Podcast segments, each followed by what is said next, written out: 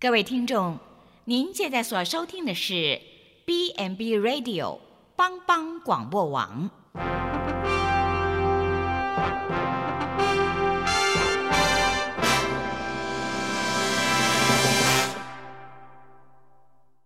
即将为您播出的是由李希昌主持的《由我照你》。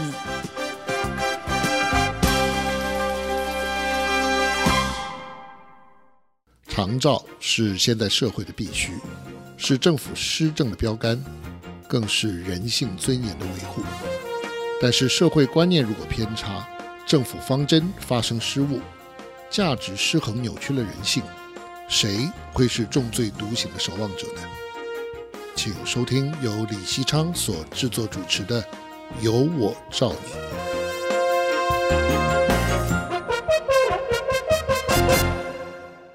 各位听众朋友，大家好，欢迎收听帮帮广播网《有我照你》的节目，我是节目主持人李希昌。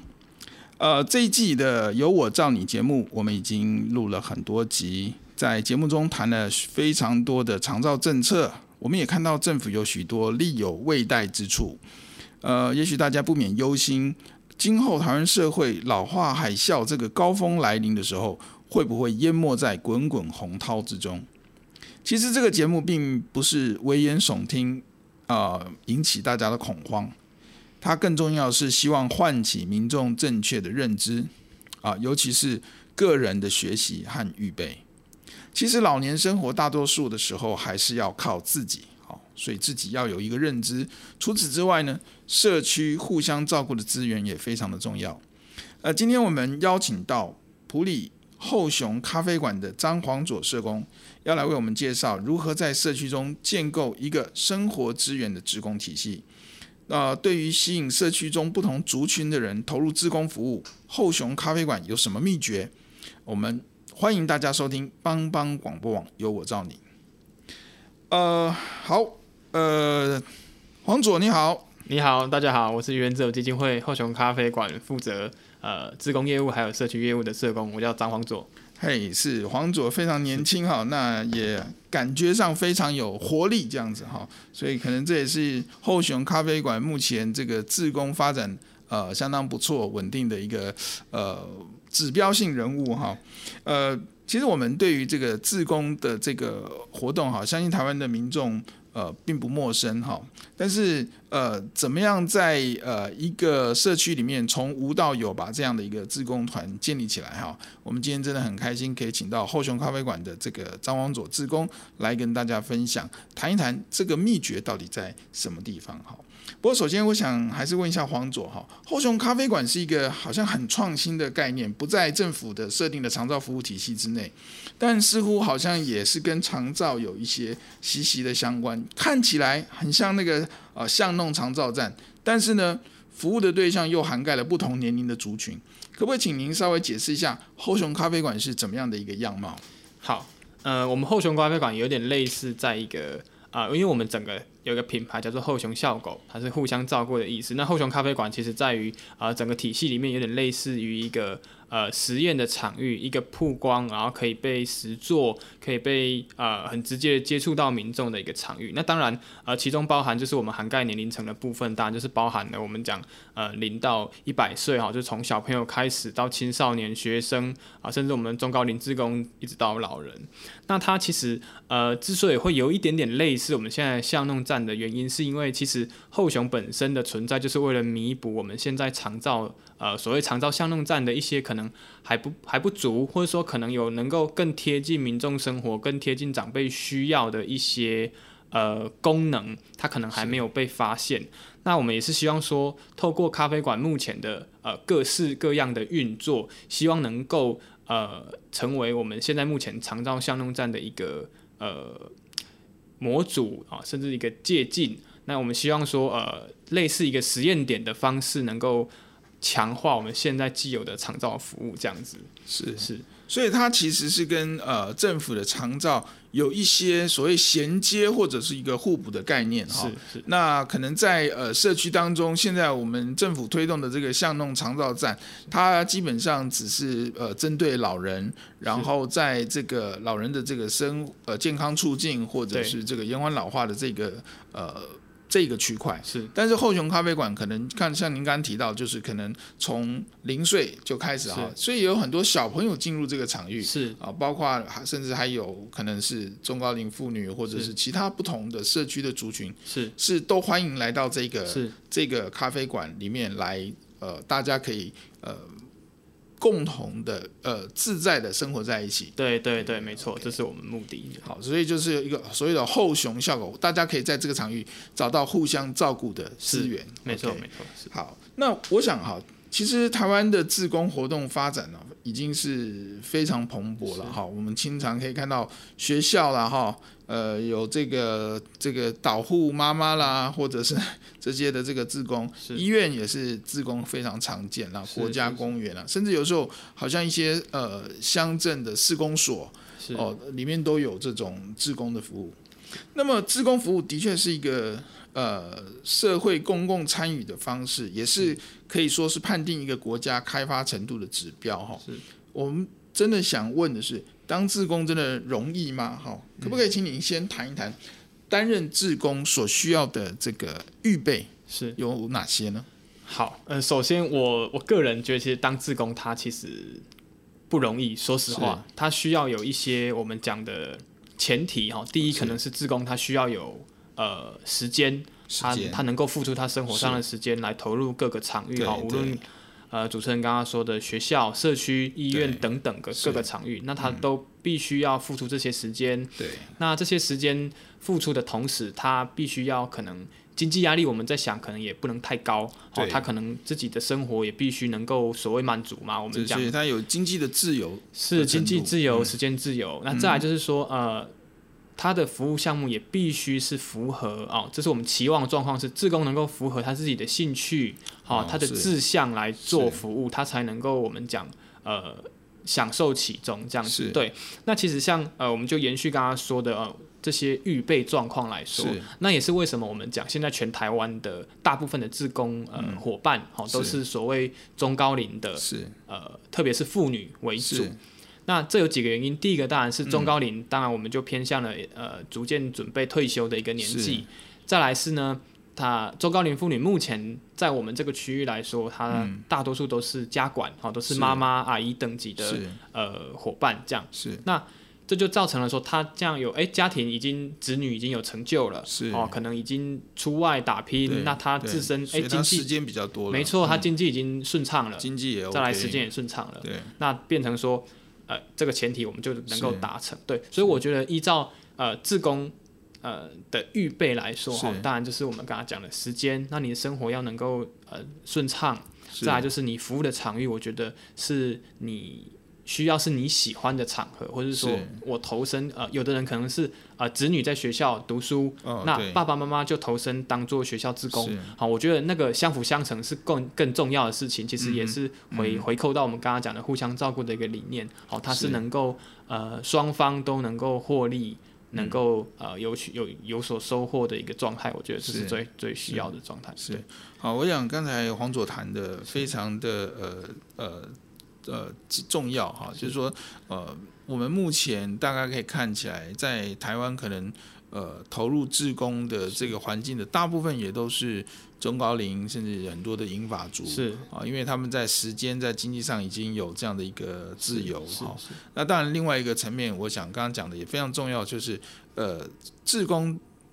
也是白白款哈，对，那个你要选择一个跟自己志向相投的的部分领域去投入了哈，哦，比方说呃，在医院当志工，恐怕也不是每一个人都喜欢，是。哦，那呃，或者是诶，有一些我觉得还有一些些的呃专业性的哈，比方说在国家公园要做导览、要做解说那些的志工，可能又有另外的是跟他自己的兴趣相符合，他可能还要花。一些的时间来做一些预备、成长、进修哈，所以我想这个都是蛮重要的部分哈。那那我也好奇了，那后雄咖啡馆哈，呃，它会需要怎么样的职工呢？是。那以后熊成立目目到目前哈，大概多久的时间？然后他们已经、嗯呃、你们已经有多少的这个职工的人数？嗯、好，可不可以先请您谈一下你们目前职工的概况？好。呃，我们后熊咖啡馆呃正式成立、正式营运来说，大概是一年左右。但是我们前面大概有半年左右的、半年多左右的时间是一个酝酿期。是。所以呃呃，实际上来算的话，哈，大概连酝酿期大概是一、嗯、一年半左右。是是。那这是我们成立的时间。是。那。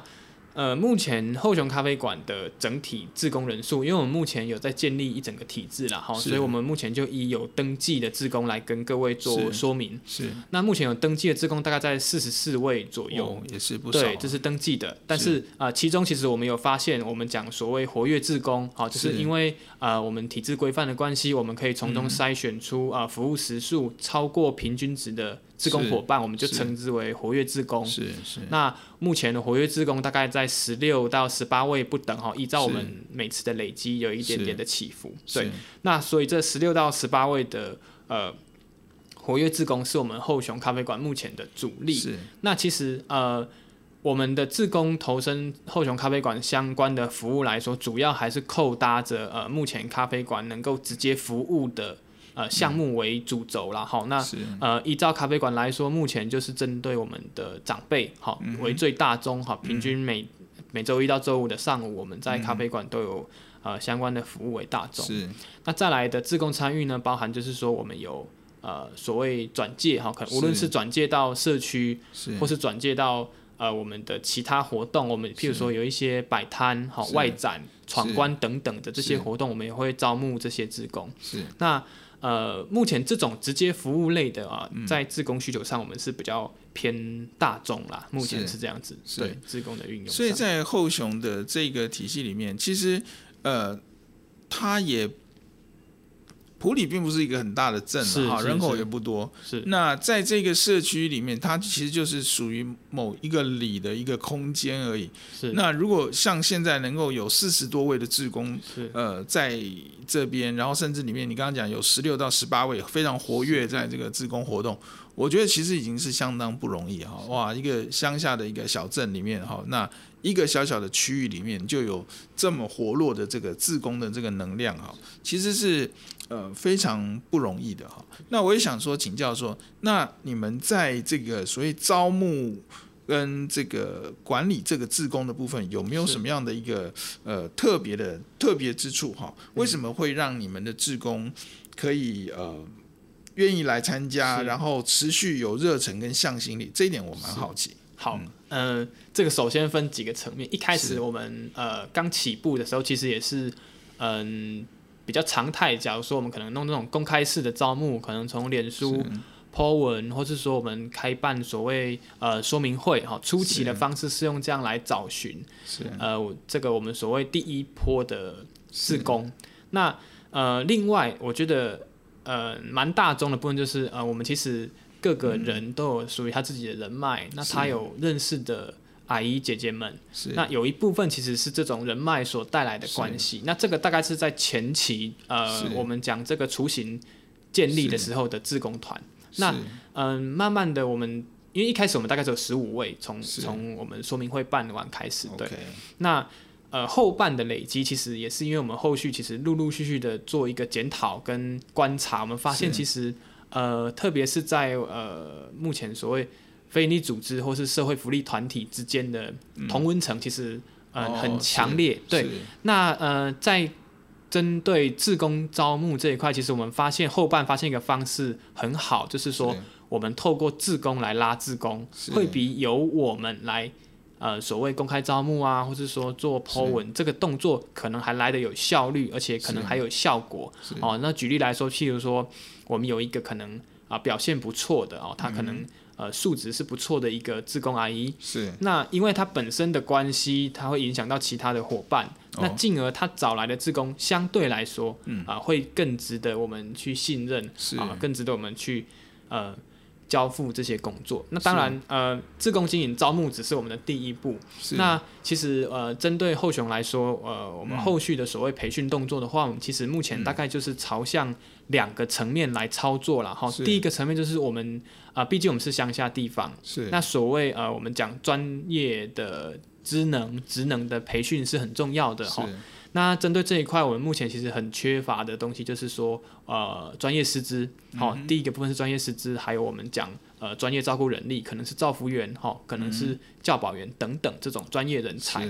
那，呃，自工培训的第一大类就是针对专业人才的，呃，培训的设计，哈，包含我们的自工助教，哈，我们的，呃，我们有一个特色的纸浆课程等等，好，来做一个助教的培训。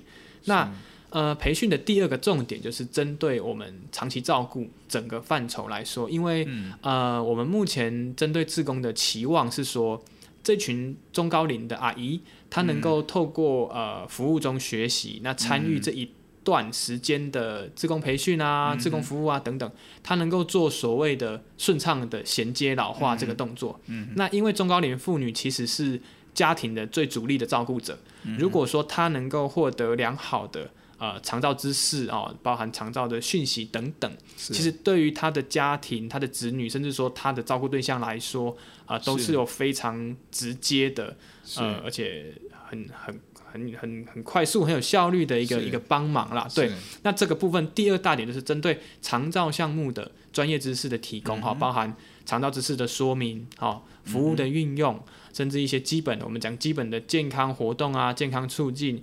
基本的，我们讲护理急救的判断等等的系列活动，是，是我们自工培训的第二大类的重点。是。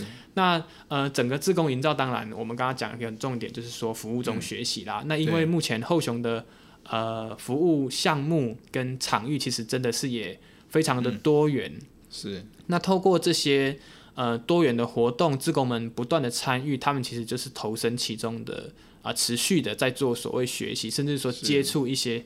呃，新的事物来说，对，那我相信说，呃，当然，呃，身为一个新的团体来说，在跟志工的经营跟关系建立来说，它是、嗯、呃，真的需要花时间的。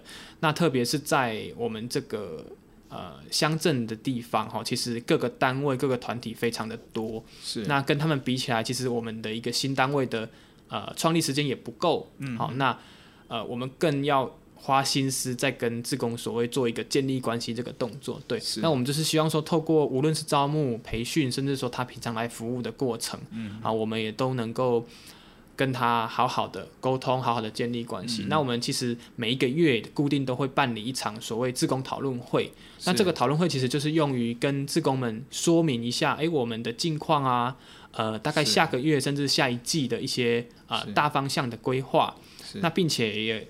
透过这个场合来询问志工，呃，对于我们现在的服务、现在的课程有没有什么任何的建议啊？我们希望说，呃，透过志工参与，我们讲，嗯，类似审议式、审议式的这种方式哈，来让呃整个志工体系的建立能够更更完善一些。我们希望透过这种模式，对。那目前整个呃，我们讲常态的志工活动大概是这个。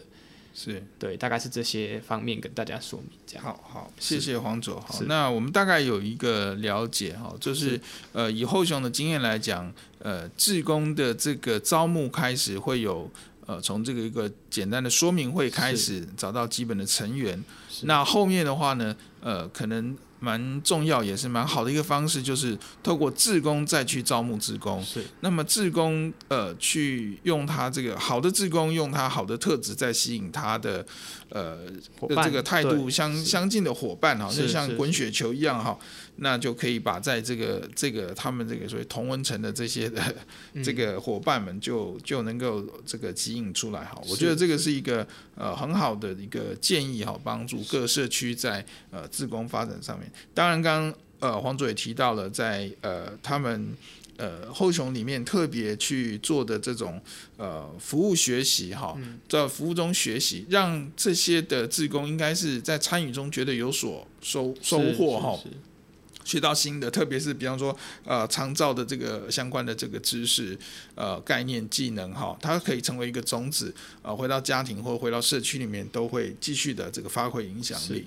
那第三个刚才也提到的就是应该是一个呃维系这些职工的关键，就是透过呃讨论会，呃透过这些参与。让他们在一个审议制的一个一个一个团队团体里面哈，让他有呃更强的参与感哈。是是，是。认为说，在这个社区的这些活动，他不是只是呃被动的被指派指定一个工作，然后就就去做一个呃劳力的付出。那事实上他是有参与的，有可能参与规划跟呃这个思考呃等等的这个部分哈。那让这些职工就会有更大的这种呃。团队的那种感觉哈，我想这个关系建立也是非常重要，是这些志工可以呃长期维持热忱跟向心力的一个很重要的这个部分哈。呃，节目进行到这边，我们要先稍微休息一下，我们呃稍后再回到呃我们节目当中，我们休息一下。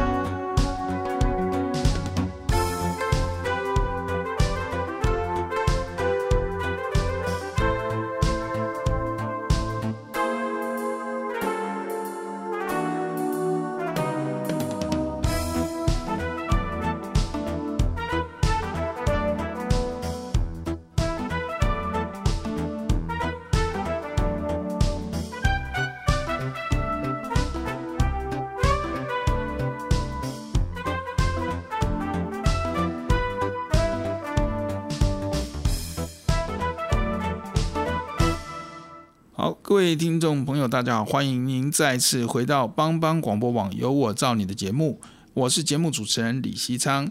呃，今天很高兴为您请到的是呃普里镇后雄咖啡馆呃张黄佐志工，他来社工，对不起，他来为我们这个呃介绍呃后雄志工的这个呃发展的一个秘诀哈。那我想呃刚才我上一段的这个时间哈。呃黄佐大概跟我们提到很多这个呃关于自工后熊志工的这个发展，呃是经过什么样的一个过程哈？当然我很好奇哈，其实呃普里是一个真的是一个比较乡下的小镇哈，那么呃人口也不多，那比较多的呃阿公阿嬷或者是阿姨，也许都不一定是。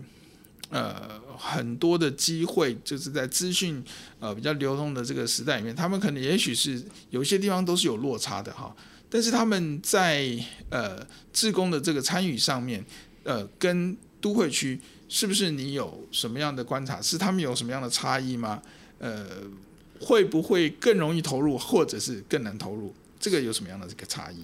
好，呃。就我自己的观察啦哈，呃，像我们其实最近也有很多参访团体哈，无论是我们讲都市的参访团体，或是我们讲其他乡镇，我们讲比较偏乡的参访团体，其实都有。嗯，那其实呃，大家都有呃所谓类似的呃自工相关的问题或是一些需求，其实大家、嗯、呃本质上是一样的。不过是呃，我会觉得说，当然呃城乡差距最明显、最直接就是所谓人口数的关系。是，那呃，我们讲这些基数如果够，我们讲城市部分，如果说我从大量的基数里面要挑选出哦十位啊呃、优秀的志工哦，我相信相对于、嗯、呃乡村来说是一定是好许多的哈。无论是我们讲所谓啊、呃、他的经济能力，嗯，或是说他的教育程度哦，其实这个都是，是呃在国国家资料都有的，是。很明显的一个差距的变化。那也是。为什么我们说现在希望说透过一些。方式或是政策啊，我们讲，比如说地方创生，嗯、就是为了呃改善这种所谓越呃差距悬殊的一个一个状态哈。是。那呃针对城乡，我觉得最直接就是这样子啊，我们人口数的差异的关系，嗯、特别是在乡下地方又更难呃找到这些所谓自工人才。那其中如果我要从中发掘所谓的更专业的专才自工来说，呃，我我我我个人觉得是整体难度是难于呃都市的。嗯、那当然，我觉得乡村地区有它的好处，就是呃人跟人之间的连结性本身会再比都会。呃，都市的环境再更好一些啦，这个这个也是啊、呃，我相信大家都对。呃有目共睹的一个环境的整个的状态。嗯、那我会觉得说，如果说撇除掉我们这两点来说，嗯、其实自工的本质都是一样哦。我们可能呃各个 NPO 组织都是需要所谓的这些志愿服务人力的一个投入哈、嗯，无论是我们讲招募的。是群体哈，甚至说给他经营、给他培训的这个过程，本质上我认为是一样的。是是，呃，我曾经大概是收到的这个讯息哈，就是在都会区曾经有我知道有一个医院啊、呃，要招募这个志工，大概需要六十位吧。这个医院啊，规模蛮大，六十位志工，但是来应征的是超过上百人，将近两百人，哇，这个。还要经过非常严格的筛选啊，所以我想说，在都会区，就像呃黄总刚才提到，它其实是人才济济哈，那教育程度啊，各方面的这个这个呃呃素养啊，公民的素养等等的部分，可能呃城乡之间都有一定的差距，所以在这个人才是可以，自工人才还是可以挑选的，是，但在乡下的地方，也许呃。不一定有这么多人可以挑哈，但是呃，黄总刚也讲到一个重点，但是乡下的人通常是人情味浓厚哈，那个人际的关系的那种呃紧密的程度会又比都会区要来的好，所以呃各有各的优缺点啊。环境上面来讲，呃，在乡下中呃这些志工的这些参与投入的这个热情哈，呃也不会输这个都会区哈，所以我想这个是。虽然有一些的这个差别了哈，那呃可能就是我们要抓住这个地方社区环境的这个特性哈，来呃这个因地制宜，在招募志工的这个部分，可能要做一些的呃不同的想法跟这个设计。不过呃回到这个志工的工作的本质哈，我相信。如果单纯以时间的付出，嗯。啊，或者是呃这个获得酬劳来做一个计算的话，是。志工绝对是一种赔本的生意，哈。是，但是事实上我也很好奇，呃，在台湾有这么多人愿意投入这个志工活动，哈，嗯，那么现在这么蓬勃的发展当中，到底志工呃这样的一种服务呢，有什么样特殊的魅力，或者是。说成就感？会吸引大家投入，我不晓得呃，黄总您的观察是什么？好，嗯，首先呢，我我会觉得说，如果是呃我这边来观察的话啦，我会发现有三个大点。是，呃，第一个就是呃，他参与自工的话，他可以在一种我们讲相对来说压力稍微低一点好的一个状态参与各种各式各样的他有兴趣的活动哈，他可能不需要被。背负着太多的所谓责任，嗯，但是他一样能跟所有工作人员、参与者一起享受在某某活动啊，是或是某某场域的各式的工作的一个进行。我相信这个是第一个啊，我认为的。再来，呃，第二个部分是，当然是就是回归到我们刚刚说的所谓呃服务中学习的部分啦。嗯，当然，如果说呃我们嗯，呃，志工来做服务的过程，如果能够达成我们所说的相互提供，呃，各取所需的一个状况。他来服务了，他能学到长照知识，他能学到长照技巧。好，那这个双方他成长的知识，我我我接受到了他的服务，这种相辅相成的一个过程，各取所需的过程，我觉得是呃志愿服务第二个很重要的点。是。那再来，我们讲到第三个，其实我觉得也是。相对来说，我们讲所谓深度自工啦，或者说活跃自工，最重要的一个点就是他对你的黏着，或是说他自身成就感的展现。哈，我觉得这个是呃帮助一个自工真的粘在我们这个场域的一个非常大的重点。那呃，举例来说，像我们那边有个阿姨，好，她可能原本也都是来呃一般的自工协助而已。那某一天她提早到了我们后雄咖啡馆，说哇，你们怎么？嗯，吃东西也随便乱吃啊啊！那看一下阿公阿妈，你、嗯、怎么吃的？好像也哦，好像他他觉得他可以煮的更棒更好。那是呃，这个阿姨就慢慢的哎，陆陆续续的拿了一些小点心，嗯、慢慢的，甚至现在会呃要求我们不要买早餐哦，直接他要煮一锅好吃的大锅汤直接来。那其实他现在也成为我们每周固定供餐的提供呃餐点的主厨自工。是对。那其实我觉得像这种这种东西，对于阿姨而言。很大的一部分就是她的成就感的一个展现，他会觉得说哇，我们这些呃长辈、员工、志工其实很享受他的食物。那对他而言，其实啊、呃，他常常跟我说，呃，一猪节狼嘛是爱住啦，猪能的狼嘛喜爱住。是，所以对他来说，我觉得呃，大概就是我们的第二点跟第三点就同时啊、呃、存在，他就一起煮了一锅，对他来说材料比较省，那我们大家又吃得非常开心，他能够从中获取这个。呃，成就感，我觉得这三点是呃，我认为目前自工投身这个相关服务来说非常重要的三个重点。这样。是，是，我想自工活动呃，自工服务其实真的是很大的一个魅力了，要不然呃也不会有这么多人这么喜欢投入哈。是，那当然，我想黄总刚刚提到的三个呃重点就是，哎、嗯，这个这个真真的也是值得我们去思考，在自工活动当中，其实他。呃，参与了这个工作，但是却不必有过重的压力哈，因为这不是一个经营一个事业哈，是志工的这个角色跟这个呃这个。服务的内容的扮演，他不会有过重的负担。好，我想这个对志工来讲吸引力说啊，我我在做一件呃有贡献的事情，他就会觉得很容易从这里面得到这种呃贡献成就的这个满足，但是却又不会有这个所谓呃太多的所谓承担失败的这种风险的压力哈。那另外一个就是说，在这个过程中，我们刚才提到志工活动通常都会呃有。呃，相关的学习是，那是一种成长哈。是参参加志工不是说就是单向呃只有付出而已，它其实是有很多时候是一种呃在这当中有一种学习的喜悦、成长的喜悦哈，在人的人生里面有更上一层或更深刻的一些体验。那这个对人生的丰富丰富感哈，这个可能会有更大的一个一个呃。呃，正向的一个提升是。那最后，刚刚阿祖提到那个阿姨的这个例子哈，我觉得有有趣哈，就是说，我相信他也是呃，经过这个不是那么粘着的志工，然后慢慢他产生了相当的认同的时候，是，他会增加他的粘着度，他也会把他自我的这个呃很多的这个。呃，压箱宝这个东西来贡贡献出来，它是变成另外一个程度，就是自我的实现哈。是，那也享受在这种呃认同当中，他已经进入了这个比较核心的这个组织的这个职工里面哈。他他是很享受这个，相信他是很享受在这个团队里面的贡献。是，好，我想这个是呃这些职工的信，这些职工的一个、嗯、一个重点了。我们刚刚提到这些重点，那。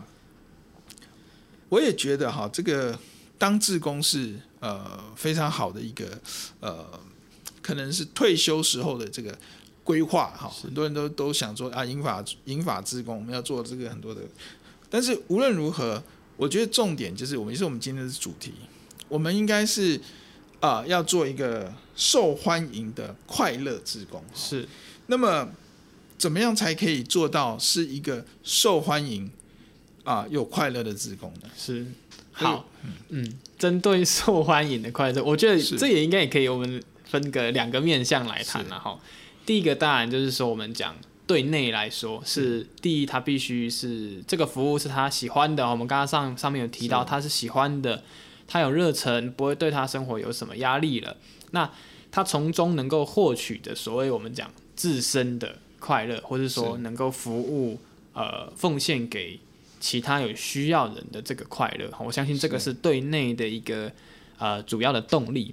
那我们讲对外，就是我们讲受欢迎的快乐志工。其实呃，嗯、受欢迎这个词就是变成呃，它就是我们讲双向的一个互动的一个过程了哈，包含说呃，我们这个自工提供的服务是不是能够呃确呃怎么讲切中要点啊？是不是能够在嗯、呃、人人际关系之间能够有一些呃圆滑的运作，哈，沟通技巧上面的学习等等，我觉得这都会影响所谓外部环境啊，包含甚至我觉得不局限于自工，可能回归到我们组织方面也是一样，嗯、他可能可以从呃自工的样态慢慢回推到，哎，你们的组织层面大概是什么样子？嗯、那我觉得，呃，我们刚刚讲到这些，譬如说我们对外的、啊、沟通技巧啊等等这些问题，其实我觉得也是自工同时能够参与学习的。好，我这边再分享一个，就是说，啊、呃，我们那边有一个志工，她是一个年轻的。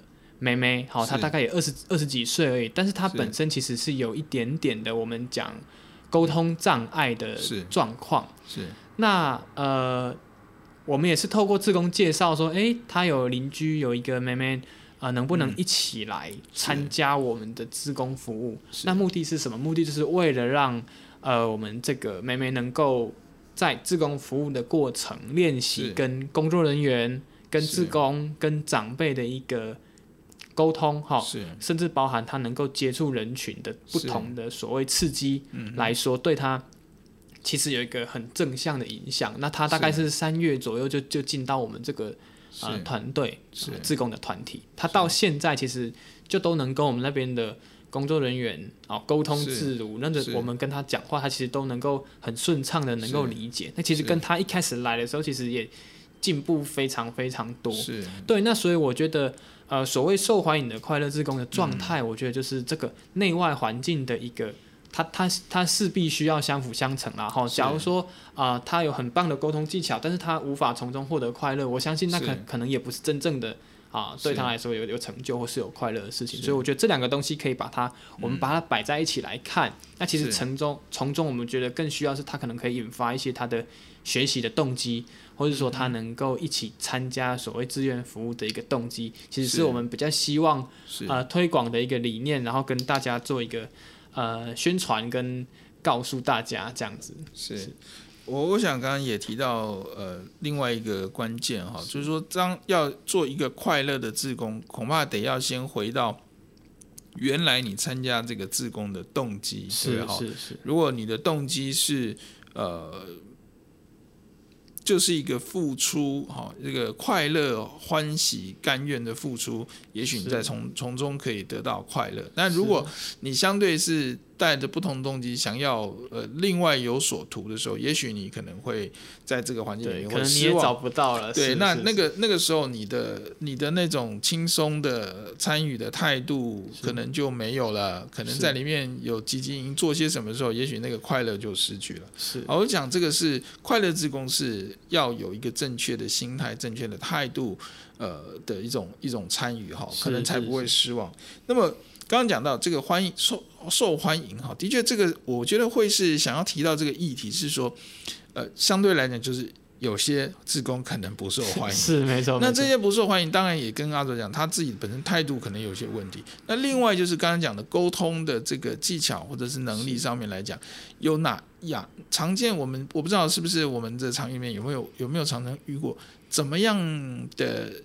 比较常见的行为是不不受人家欢迎的志工呢？你觉得哪些志工会要提醒我们的志工朋友们不要呃不不经意的去留踩到这些的这个地方？好，好，我跟、嗯、我也是最近呢、喔，我再跟你分享一个，就是我最近遇到的实际的状况哈，就是，是。呃，我们有一位志工，他在某一天早上来了哦、喔，他是一位新的志工，是最近的事情了哦、喔。他新的志工，他来的来了两天两次哈，嗯，平均每一天有三个人跟我投诉，好玩，大头痛了。对我，我们想说，哇，他可能是个案，但是有三个，我相信那个应该就有一点点状况，值得我们去思考。好，那呃，针对这种表现，好，外外外显的表现来说，我会觉得说，当然第一个我们讲话。呃，稍微圆滑一些。好，有的志工可能没有恶意，对，但是他讲话可能太直接了。直没错，我说哇，你在做不后，做个警拜啊等等。那我是觉得说，呃，毕竟我们是一个呃福利团体，对，那它的环境其实有它背后的目的性存在。哈，我我们并不是要去做选美啊，甚至说什么竞赛。所以我我觉得在不同的场域，它必须有不同的啊、呃、讲话的方式。哈，有有我们常见就是可能是太直接。嗯好，有的甚至说太鸡婆，可能也会有一点点影响。好，他是可能不一定是影响到长辈。好，有时候可能会影响到老师。好，老师可能本身有他的规划。哇，有的志工可能因为太热心了，嗯，我们讲干预的。太多哈，可能也会或多或少啊、呃、影响到了我们整个所谓课程规划的一个状态啦。对，不过呃回回归到这点来说，我会觉得说，当然每个人有他的状况哈，并不是所有人呃出生哈，或者说他的。啊、呃，环境就能够造就说，哇，我就是沟通沟通顺畅哦，嗯，畅谈无阻等等这种状况。所以，呃，我我自己会觉得说，我们提供这样一个开放性的而且多元的一个可被可接纳大大家的环境，我觉得一方面就是要让这些不同的人。都能够透过一个良好的环境来慢慢慢慢做改善哈，像我们刚刚讲到那个妹妹也是一样，是、嗯。那有的志工可能讲话比较直接，我们可能透过我们的课后讨论啊，嗯、或者说我们私下跟他有在聊天的时候，嗯、慢慢的去给他做转换，我觉得这个才是实质、嗯、呃，我们也能够慢慢去提供给这些志工伙伴的东西。那当然，嗯、呃，偶尔可能大家有大家的个性，有有有。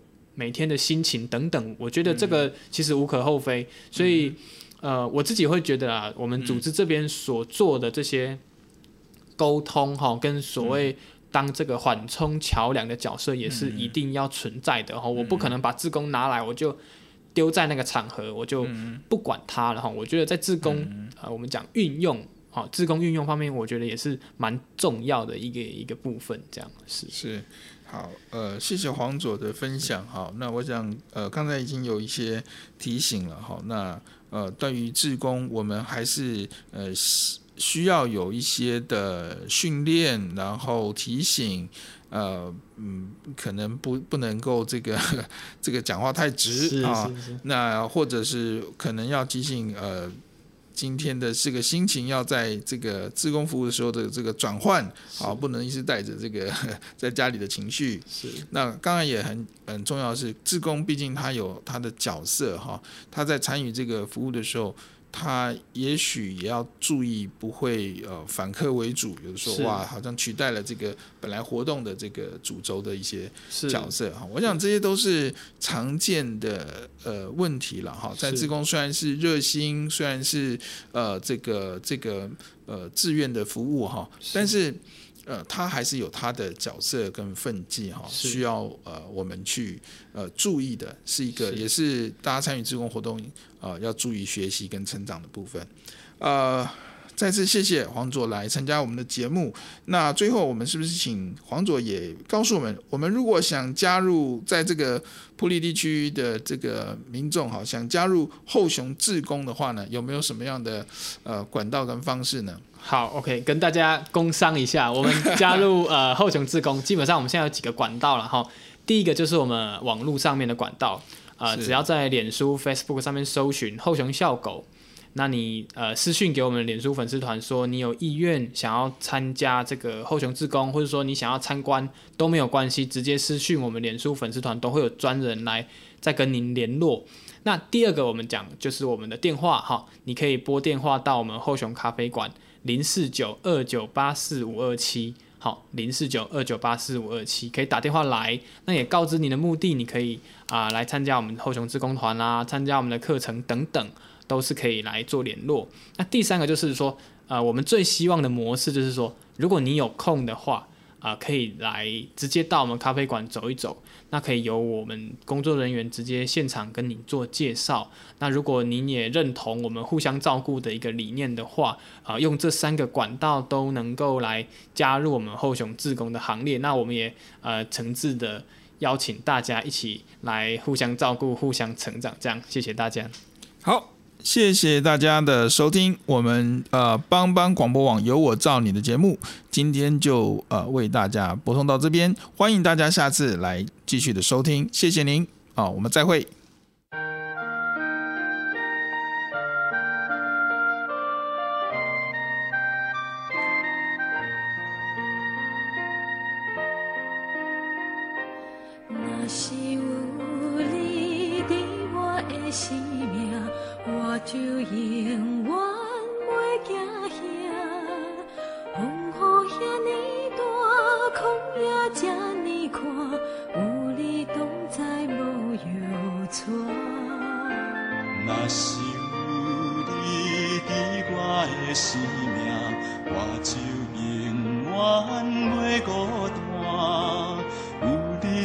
做伴，甲你斗阵行，充满温暖的微寒。